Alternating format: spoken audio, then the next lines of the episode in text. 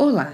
Uma pergunta frequente de consultório e que gera dúvidas e angústias aos pacientes se refere a qual seria a frequência cardíaca normal do coração. Pois bem, essa resposta deve levar em consideração diversas variáveis, mas de maneira geral, para indivíduos sem doença cardíaca em repouso, consideramos normal valores entre 50 e 100 batimentos por minuto. Dentre as variáveis mais importantes que devemos levar em consideração está a idade. À medida que crescemos e envelhecemos, nossa frequência tende a ficar mais baixa. Além disso, essa frequência de referência deve ser medida com o indivíduo acordado e em repouso. Durante o sono é esperado e normal que a frequência cardíaca fique mais baixa.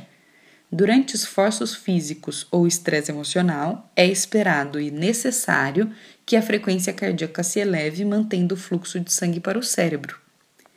É importante lembrar que diversas medicações utilizadas na cardiologia reduzem a frequência cardíaca e, para as pessoas que as utilizam, esse parâmetro varia conforme cada caso.